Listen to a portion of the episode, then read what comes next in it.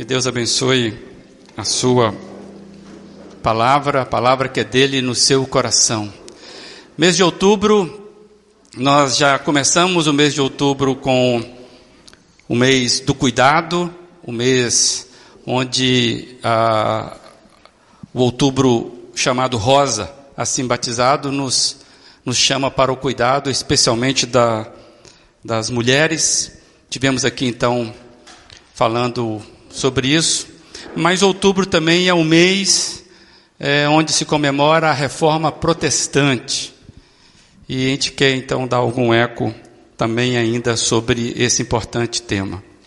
É, eu queria convidar você a, a ler na sua Bíblia, se tiver aí, Romanos capítulo 15, verso 4. Carta de Paulo à igreja de Roma, capítulo 15, verso 4.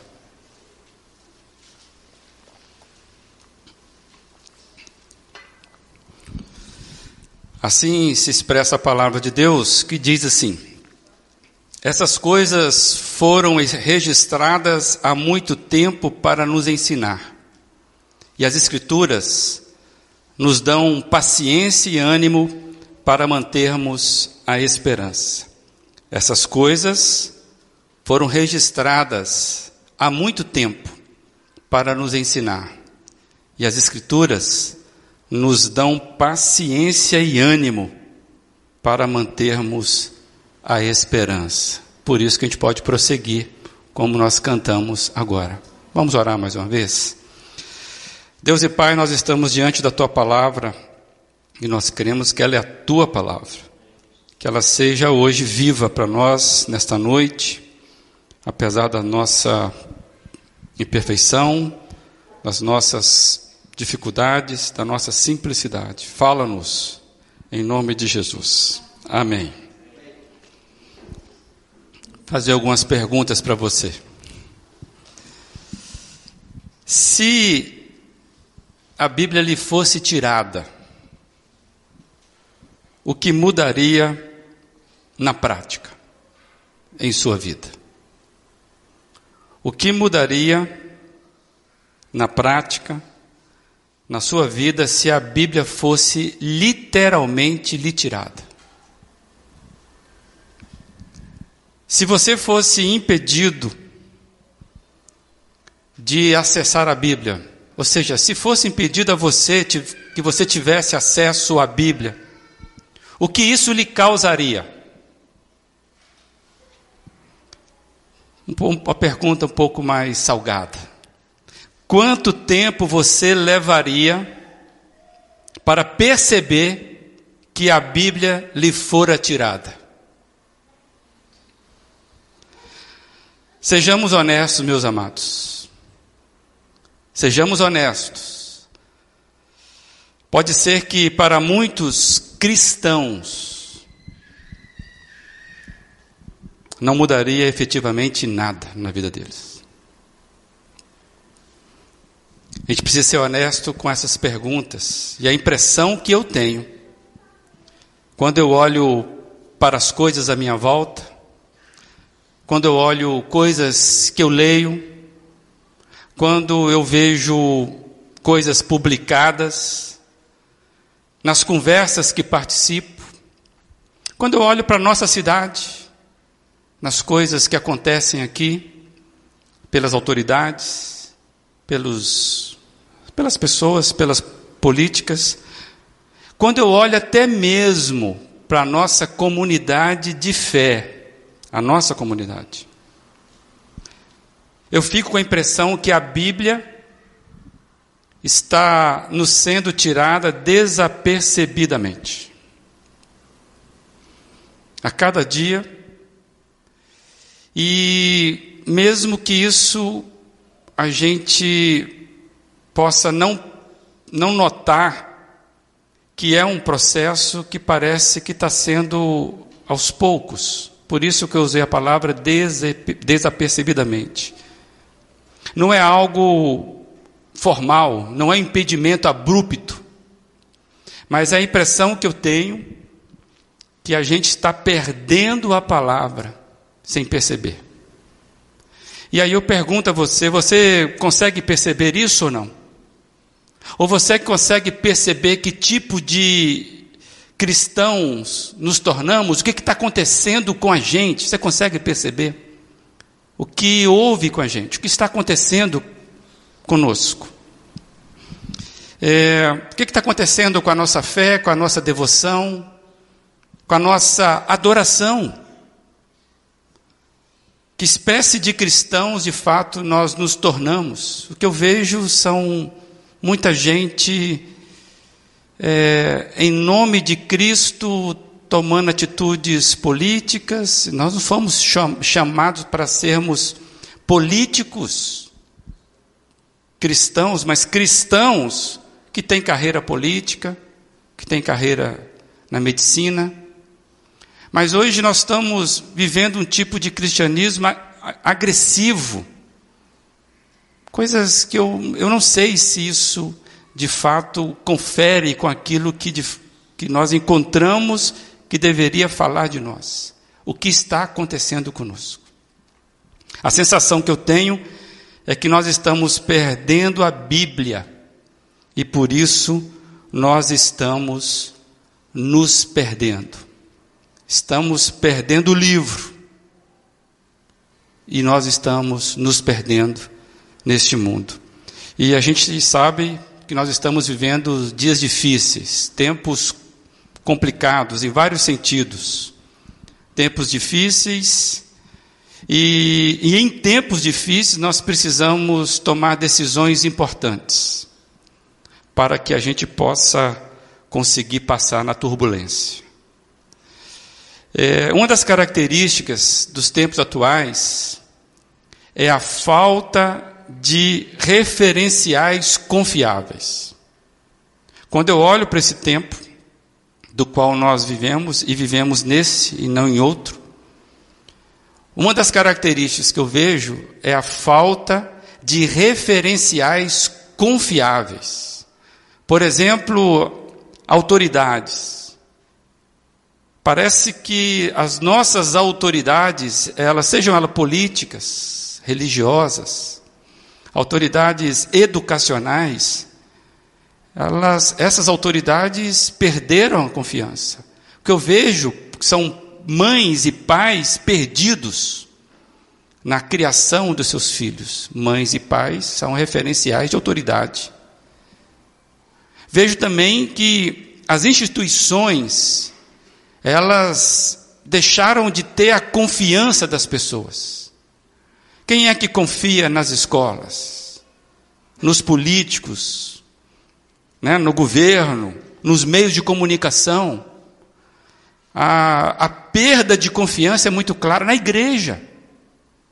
Perdemos confiança nas instituições. Nós vivemos uma crise de liderança, não só no Brasil, mas no mundo. Na nossa igreja. Para quem esteve reunido aqui, é piada interna. Né? Nós perdemos, nós vivemos uma crise de liderança. Estadistas já não nos inspiram mais. Cadê aqueles mestres que sejam os nossos inspiradores?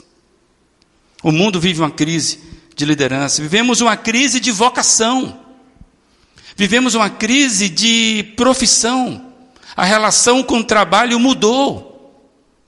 Hoje a pessoa ela muda de trabalho, de emprego a qualquer momento, já não tem mais algo que ela entenda como vocação, onde ela vai se espelhando, não. E às vezes muda de profissão assim, algo completamente diferente. Há uma crise de vocação, há uma crise de profissão, a relação do nosso trabalho mudou. Não existe mais a verdade a ser buscada, mas sim a minha verdade. É, é uma percepção do que geralmente verdade está ligada à minha felicidade. Eu busco a minha verdade em função da minha felicidade, da minha satisfação, da minha vantagem, o que eu tiro de vantagem nesta verdade. Por isso que a gente ouve muito agora, né? É uma guerra de narrativas. Cada um se posicionando a partir da sua interpretação do mundo, da sua verdade. Pode ser que nesse exato momento você está me julgando exatamente com as suas concepções desse tempo. Pessoas estão cada vez mais despreparadas para serem confrontadas. E é claro, se eu sigo apenas aquilo que eu que mexe comigo, com as minhas emoções, com a minha felicidade, quando eu sou confrontado a isso, eu não estou preparado para esse confronto.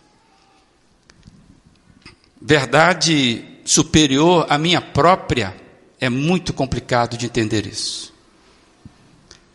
Aí nós temos uma série de pessoas que se ofendem facilmente, se afastam rapidamente, se derretem de qualquer, a qualquer dificuldade, nos tornamos pessoas, infelizmente, pessoas instáveis, pessoas inconstantes.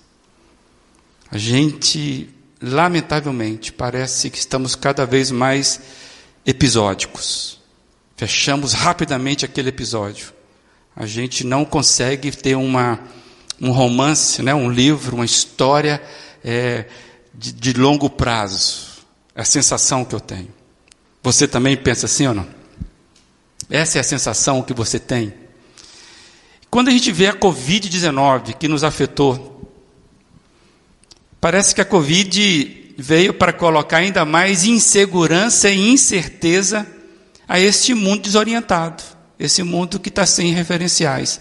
O jeito como nós lidamos com a Covid mostra, revela né, o quanto nós estamos perdidos. Repara se não é. Tem uma série de questões que a Covid trouxe para nós, que para mim representa dificuldade de referenciais confiáveis.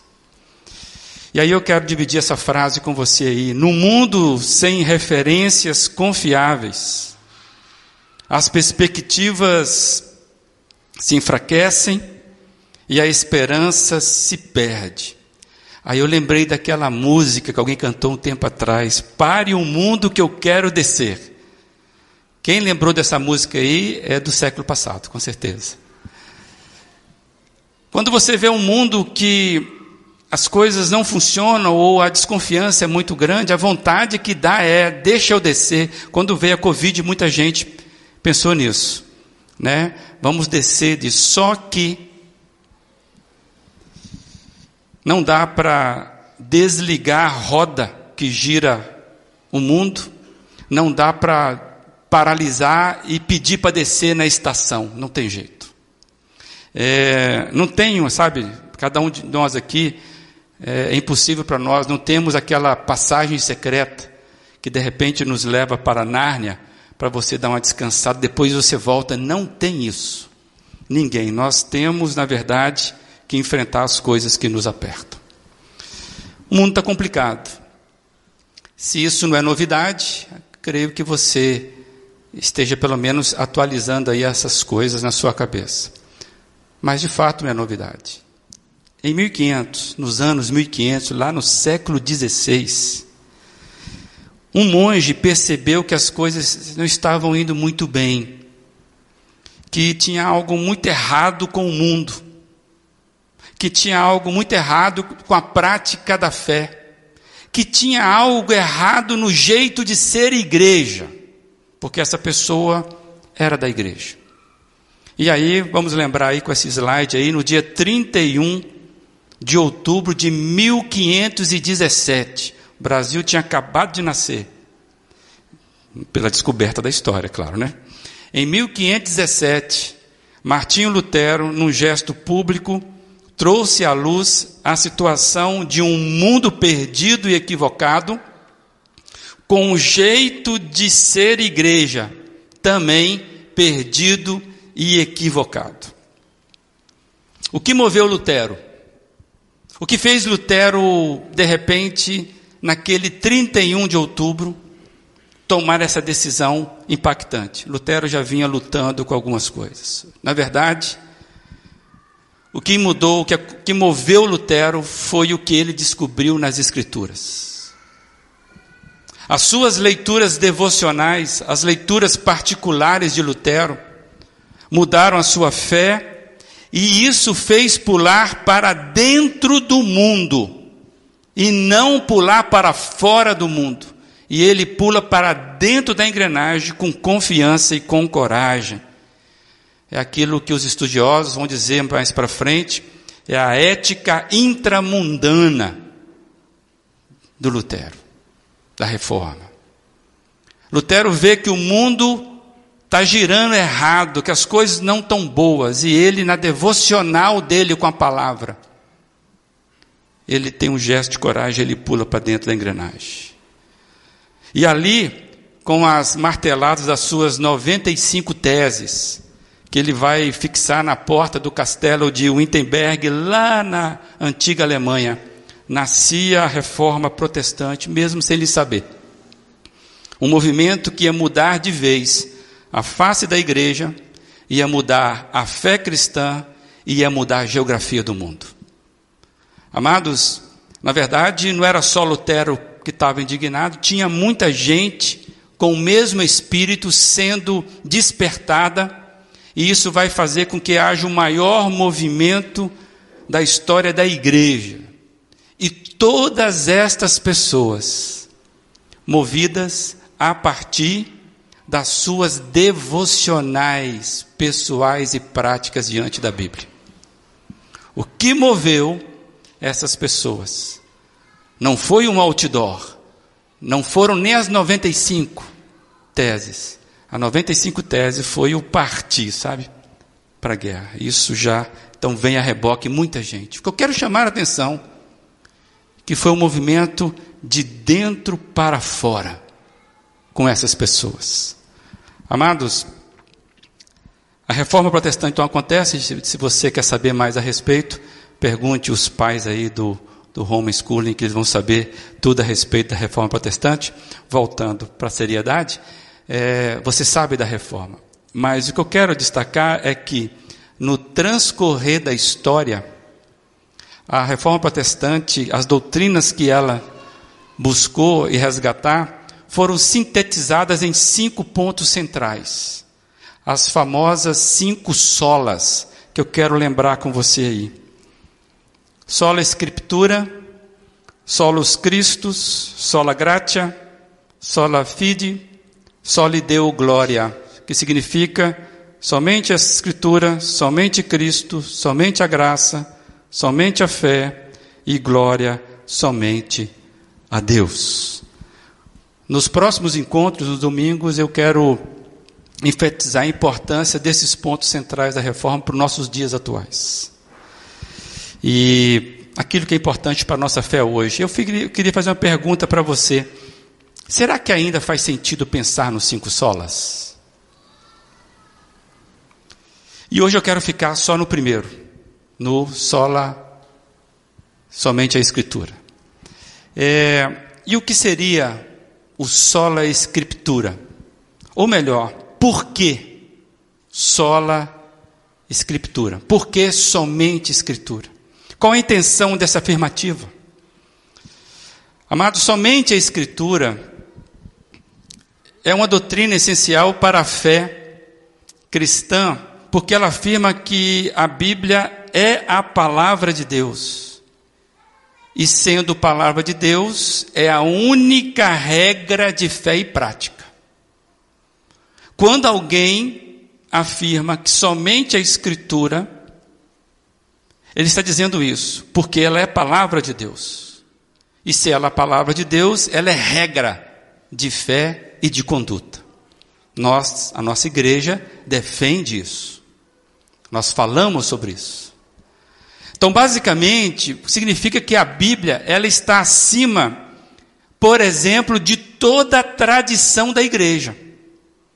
A Bíblia é superior à tradição da própria igreja que a sustenta. A Bíblia, ela é acima das experiências pessoais. A Bíblia é acima de qualquer afirmação contrária que se levanta quanto os seus princípios. Então, quando nós olhamos para a Bíblia, somente as Escrituras, nós estamos caminhando nesse patamar. Então, isso quer dizer que nós devemos rejeitar qualquer outro conhecimento fora da Bíblia. O sola escritura, ou somente a escritura, quer dizer então que nós devemos rejeitar qualquer outro conhecimento fora da Bíblia? Claro que não é disso que nós estamos falando. Nós não somos negacionistas. Existem vários conhecimentos, existem várias descobertas importantes e indispensáveis que não estão evidenciados na Bíblia. Que a Bíblia nem toca nesse assunto, ou pelo menos não é carro-chefe da Bíblia. Então, quando nós falamos que somente a Escritura, nós não estamos fechando a nossa mente para outros tipos de conhecimento. Isso não é matéria da, da Bíblia. Por exemplo, matemática. Louvado seja Deus pela matemática, né? Quem passou com 7,2 sabe a dificuldade que é, mas a matemática. A Bíblia não é um livro para você aprender matemática. Algébrica, alguém sabe dizer para que serve a algébrica? Coçoei até a costela, né? Porque não dá para entender isso. Graças a Deus que existe. As práticas médicas. Como evoluímos nas práticas médicas. Louvado seja Deus por isso. Amados, você não, se você quer aprender a dirigir carro, não confundir acelerador com freio, né? As técnicas para dirigir carro não estão na Bíblia. Por exemplo, mas elas existem. O que significa robótica? Que cor eu consigo quando eu misturo as outras cores? Como medir os pontos cardeais, etc. Conhecimentos importantes que, na verdade, não é o foco da Bíblia. Então, a fé cristã, quando ela diz que somente a Escritura, ela não está se opondo a outros conhecimentos.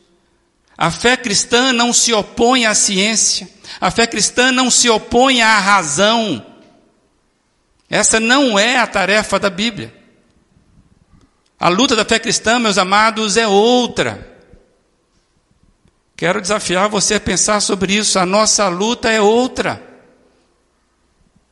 A luta da fé cristã, por exemplo, é contra o medo, é contra a incredulidade, é contra a mentira. A luta da fé cristã é contra o fanatismo, seja ele de que matiz for. A fé cristã luta contra o fanatismo religioso, luta contra o fanatismo político, luta contra o fanatismo da ciência. A fé cristã luta contra a manipulação nós levantamos a nossa voz contra a manipulação. A fé cristã, ela luta pela justiça. Então ela é contra a injustiça social. A fé cristã, ela é contra o roubo. Que, que, que forma que for, você que cola na escola, você está roubando e a fé cristã diz que isso é pecado. A fé cristã luta contra a banalidade da sexualidade ou a banalização do sexo. A fé cristã, ela luta contra o preconceito. Essa é a luta da fé cristã. Em resumo, ela luta contra o pecado. Nós não lutamos contra outra coisa. E aí eu quero trazer essa frase aí que ajuda você a compreender o que o sola escritura significa. Significa que o que o ser humano precisa conhecer e descobrir a respeito de si mesmo, da vida, de Deus, da eternidade, está plenamente satisfeito na revelação bíblica. É isso que significa o sola escritura. Somente a escritura. Para os cristãos, a Bíblia é a única e suficiente fonte e confiável para se aprender a respeito da salvação dos pecados e da vida e da obra de Jesus Cristo, além de ser um guia para as decisões pessoais, para as decisões cotidianas.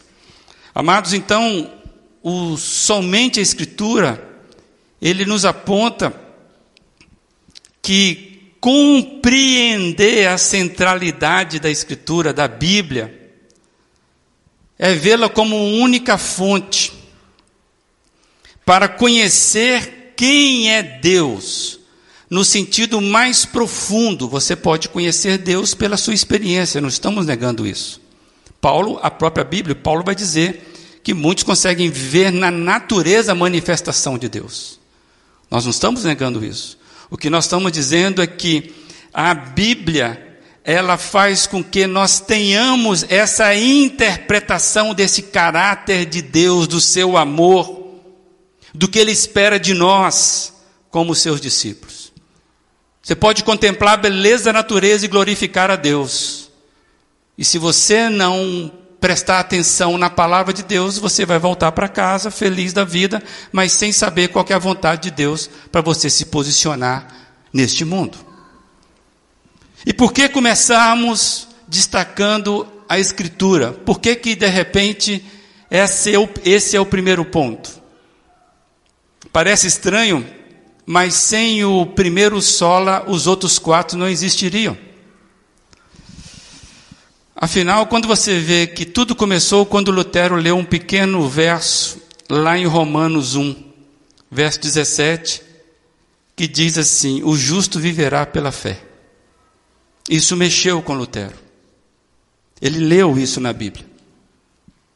Isso mexeu com ele.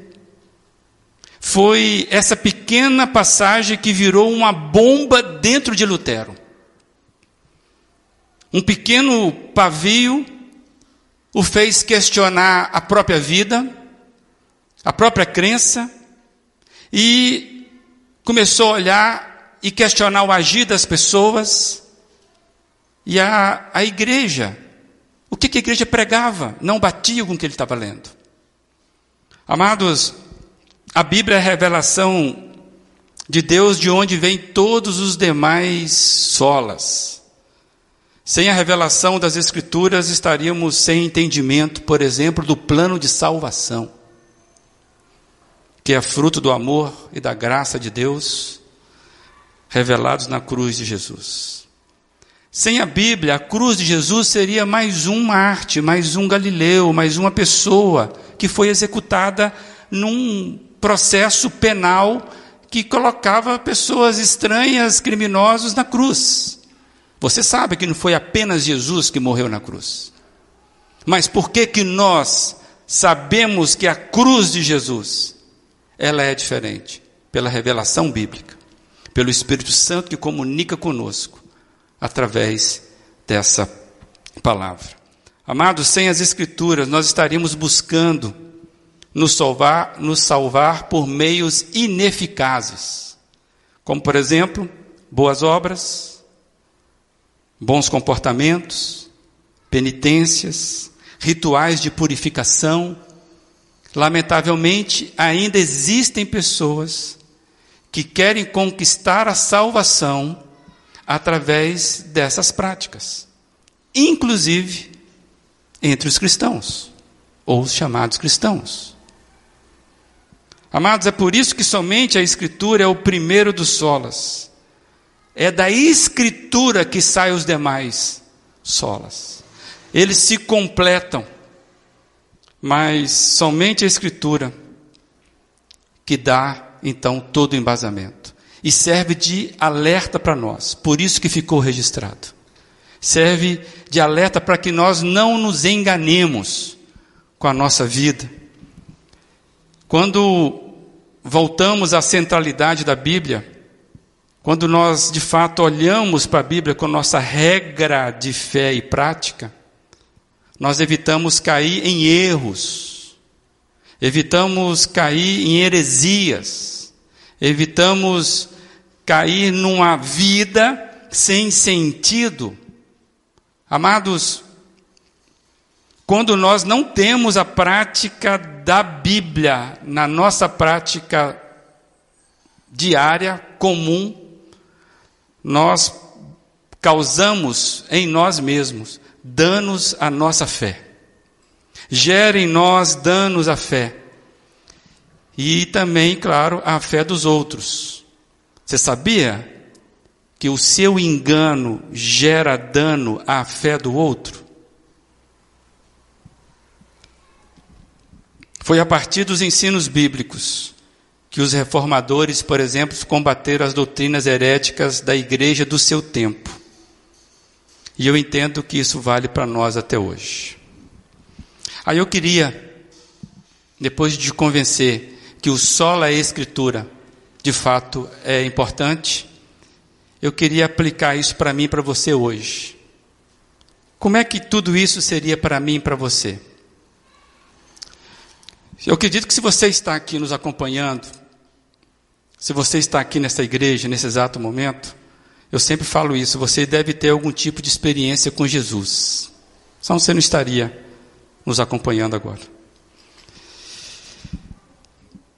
Você crê que a Bíblia, de fato, é a palavra de Deus? Crê. Como tem sido a sua relação com esta crença que você acabou de confirmar? Nesses tempos atuais que nós já relatamos, com dificuldades de autoridade, por exemplo, de crise, de referências, eu acredito que são dias que nós precisamos voltar desesperadamente à palavra de Deus, porque nós precisamos de claridade e clareza. Como diz lá o, o salmista, né? 119, 105, que diz Lâmpada para os meus pés é a tua palavra e luz para os meus caminhos. Esse moço entendeu o que é ter claridade e clareza no dia a dia.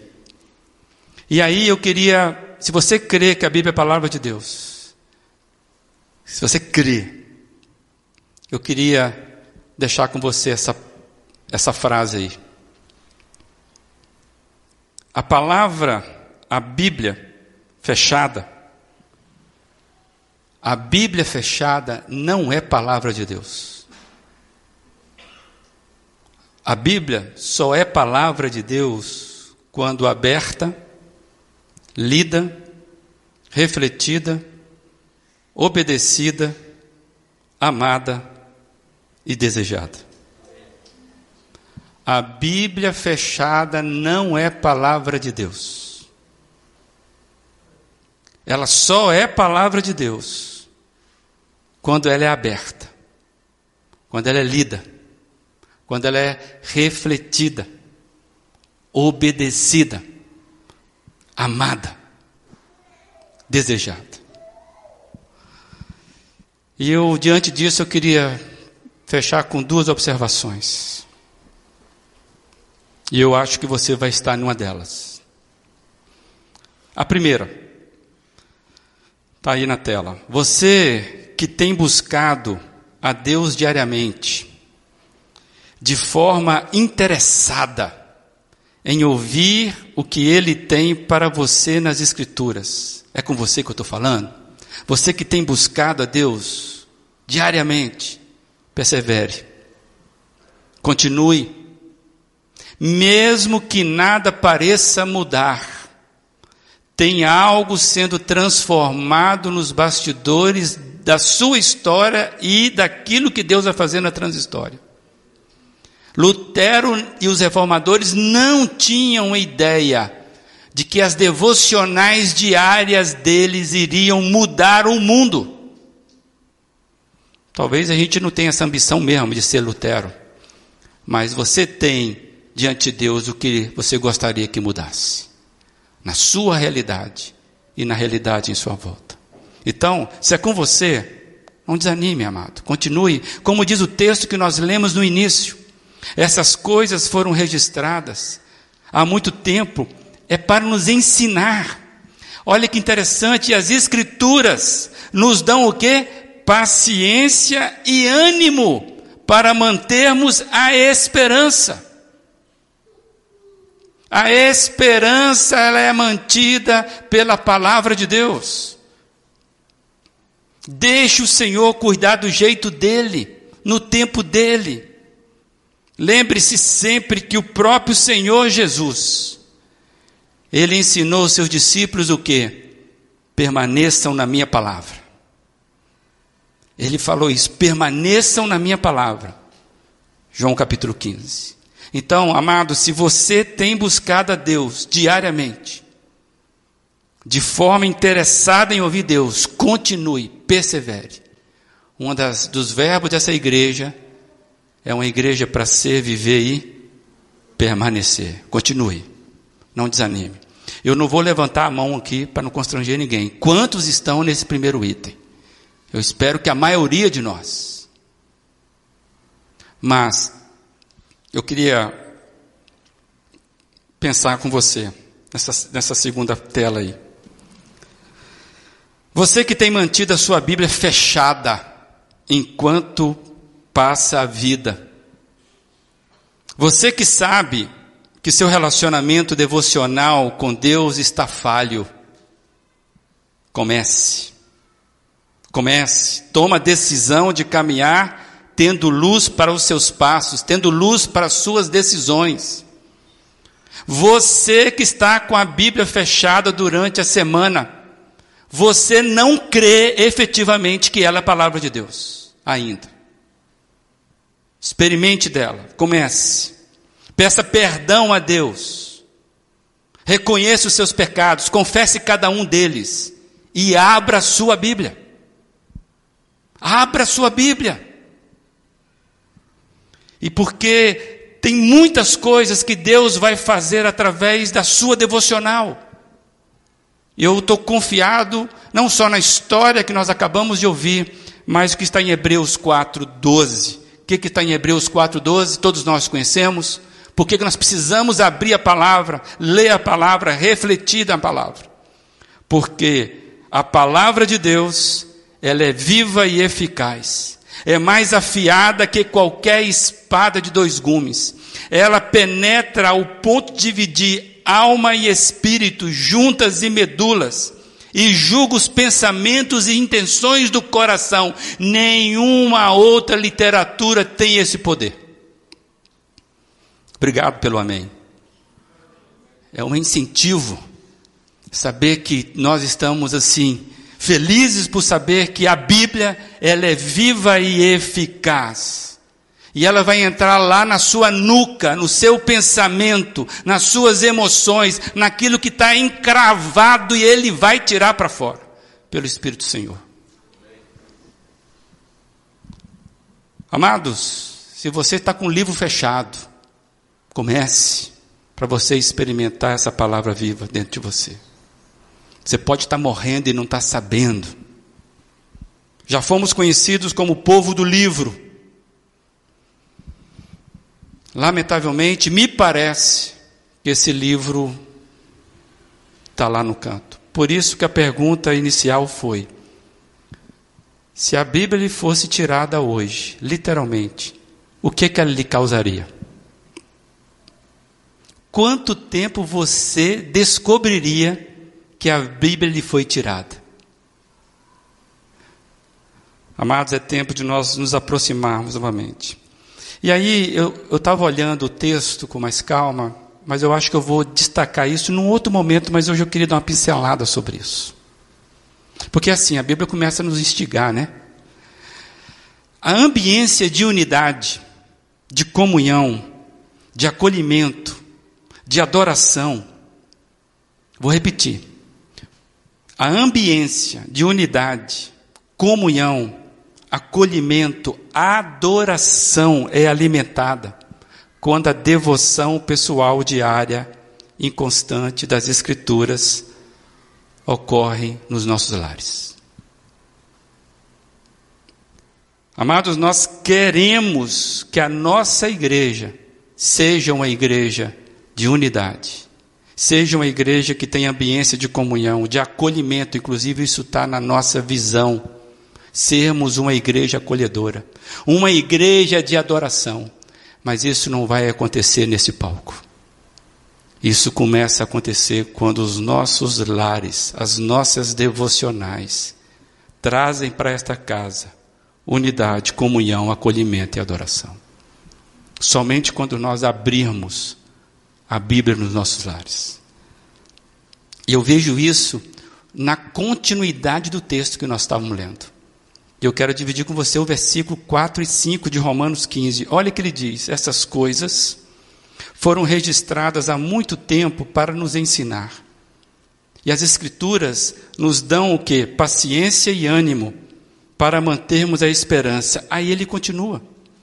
Que Deus, aquele que concede paciência e ânimo, os ajude a viver em completa harmonia uns com os outros, como convém aos seguidores de Jesus Cristo. Amados, olha o que o texto está dizendo. Há uma, uma atitude que Deus espera dos seus seguidores. E essa atitude é alcançada com ânimo, com paciência, porque o próprio Deus, ele vai fazer que a gente viva em completa harmonia uns com os outros. Por isso que João vai destacar que o Deus que é invisível, o Deus que ninguém consegue ver, ele se manifesta visivelmente nas relações de amor uns para com os outros na igreja. A igreja é a única instituição que faz o mundo ver Deus como ele de fato é. Nós não somos perfeitos, somos aperfeiçoados no amor quando exercitamos o amor. Que o Senhor tenha misericórdia. Que o Senhor tenha graça sobre nós. Que voltemos e sejamos a igreja do livro. Do livro aberto. Do livro aberto e lido. Do livro aberto, lido e refletido do livro aberto, lido e refletido e amado, desejado, aí ser completo, esperado, que nós sejamos a igreja do livro aberto. Eu não sei onde você está, se você está no primeiro bloco, daqueles que estão aguardando com paciência as coisas que o Senhor vai revelar ainda mais, ou você está no segundo bloco, daqueles que a palavra está fechada. Eu queria que você tomasse a decisão diante do Senhor Jesus, de você não ser mais o mesmo, de você prosseguir de forma diferente daqui para frente deixa Deus, através da Sua palavra, reformar a sua vida. E a reforma, sabe o que é? É consertando as coisas, é tirando coisa, é consertando, é tirando, é, sabe? É limpando.